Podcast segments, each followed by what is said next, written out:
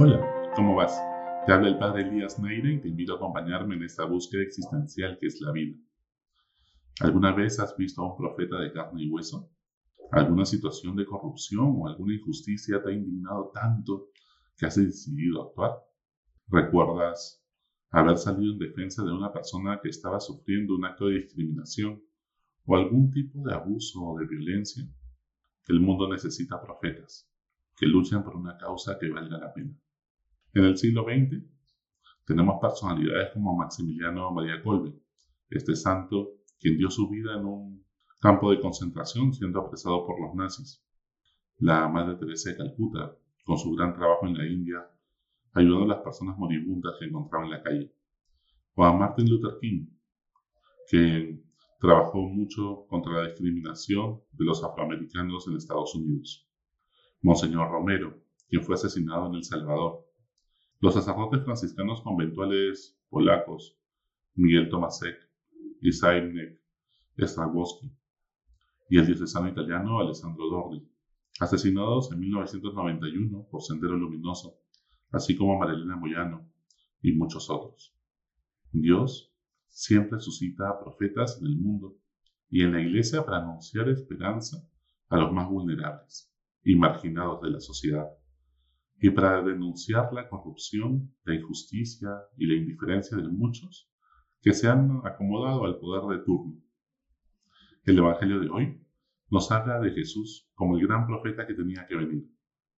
Si sigues los pasos de Jesús, tendrás que amar y esto implica dejar la indiferencia de lado y comprometerte con los valores de Jesús. No basta con no hacer nada malo a nadie. Estamos llamados a no permitir la corrupción, la injusticia, la discriminación, ni ningún tipo de maldad a nuestro alrededor. Felices los que son perseguidos por luchar por causas justas, porque de ellos será el reino de los cielos. ¿Quiénes son los profetas del siglo XXI? Dios no solo suscita profetas en la iglesia, también suscita muchas voces proféticas a través de distintas personas de otras religiones y gente de buena voluntad, así sean gnósticos o ateos, que tienen hambre y sed de justicia. Personas que deciden ejercer liderazgo por un propósito que los trasciende y por el cual están dispuestos a enfrentar muchas adversidades. Tenemos voces proféticas que cuestionan a sus sociedades, como Malala, una joven afgana que sigue luchando por la educación de las mujeres a pesar de las restricciones que imponen los talibanes en su país. El Papa Francisco, quien a su edad lucha por transformar la Iglesia para que sea más sinodal, es decir, menos clericalista, busca que se distribuya más el poder y el liderazgo con la participación de todos sus miembros, hombres y mujeres, y de ese modo evitar cualquier tipo de abuso en la Iglesia. Dios suscita voces proféticas para los tiempos actuales que vive la iglesia, como el chileno Juan Carlos Cruz, quien sufrió abusos por parte del ex sacerdote Fernando Caradima y que ahora es parte de la Comisión Pontificia de Protección de Menores, o el sacerdote jesuita y psicólogo Hans Zollner, quien viene trabajando en la prevención de abusos en la iglesia en más de 70 países.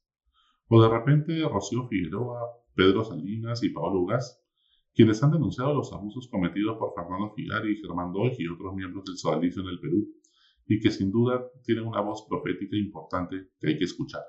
¿Cuántos profetas que trabajan por preservar el medio ambiente, la Amazonía y los océanos, incluso poniendo en riesgo su vida en la Amazonía peruana y en tantos otros lugares? ¿Cuántos demócratas de corazón que levantan su voz de protesta para defender la libertad de expresión y que luchan contra gobiernos totalitarios, como Giovanni Sánchez en Cuba. Los profetas que suscita el Espíritu Santo dentro y fuera de la iglesia hacen que siga siendo vivo el Evangelio, da esperanza a quienes buscan la verdad y la justicia, e incomoda a quienes se sirven del poder y status quo para sus propios intereses de manera injusta. Cuando pensamos en los profetas, pensamos en grandes personalidades que quieren cambiar el mundo, pero todos estamos llamados a ser profetas en el entorno que nos toca. En nuestra vida cotidiana, basta con meditar y ver los signos de los tiempos a nuestro alrededor. Cuando denuncian la corrupción en tu trabajo, eres profeta. Cuando defiendes a una mujer ante el acoso laboral que sufre, eres profeta. Cuando levantas tu voz para cuestionar el autoritarismo y los abusos de poder, con los que algunos amenazan la democracia y la libertad de expresión, eres profeta. Cuando reclamas para que se le pague sus beneficios sociales a la trabajadora del hogar o al portero del edificio, eres profeta. Cuando ayudas a reconciliarse a dos personas enemistadas en la familia, eres profeta. Cuando ayudas a alguien confundido a encontrar la verdad, eres profeta. Cuando corriges fraternalmente a alguna persona de tu entorno llamándole la atención o dándole retroalimentación, eres profeta. Cuando quieren que exageres alguna cosa o que no digas la verdad porque no les conviene y sin embargo tú defiendes la verdad a capa y espada, eres profeta. Cuando proteges a alguien que viene siendo discriminado por su orientación sexual, religión, raza, etc., eres profeta. ¿Quieres ser un profeta a ejemplo de Jesús? Ten en cuenta las siguientes cualidades de todo profeta. El profeta parte de una experiencia íntima con Dios que lo transforma. No podemos cambiar el mundo si no cambiamos nosotros mismos. Eso no quita que haya voces proféticas suscitadas por el Espíritu Santo, también fuera de la iglesia, en tantas personas de buena voluntad. El profeta anuncia la buena noticia de Jesús. Dios nos ama y ha venido a salvarnos. Y también denuncia los antivalores que existen en la sociedad. En otras palabras, el profeta lucha por el amor.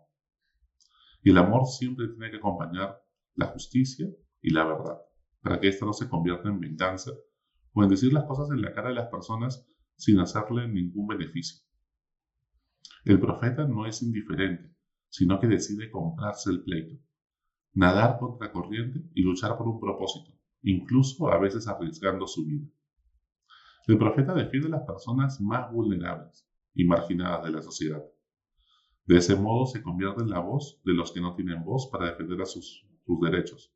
Los profetas del Antiguo Testamento protegían a la viuda, a los migrantes, a los huérfanos, a las personas pobres que eran abusadas por la gente que tenía más poder. El profeta es coherente en su vida con el valor que defiende. Su ejemplo incomoda al establishment y por eso buscan seducirlo, marginarlo, difamarlo o incluso a veces matarlo, por más que después le hagan grandes estatuas y aplaudan. ¿Qué lucha te apasiona tanto que estarías dispuesto a ir a marchar? ¿Qué problemática social te indigna tanto que estás dispuesto a luchar por mejorar esa situación? ¿Qué talentos tienes que puedes poner al servicio de la solución? ¿Puedes seguir callado ante las injusticias que ves a tu alrededor? No se puede seguir a Jesús o creer ser una buena persona si nunca quedas mal con nadie. Tu vida no interpela a los demás y te haces de la vista gorda cuando discriminan o cometen injusticias y abusos a tu lado. Un profeta no busca la pelea, pero tampoco le huye a él. Así que ánimo. Hasta la próxima. Sigue buscando que Él te encontrará.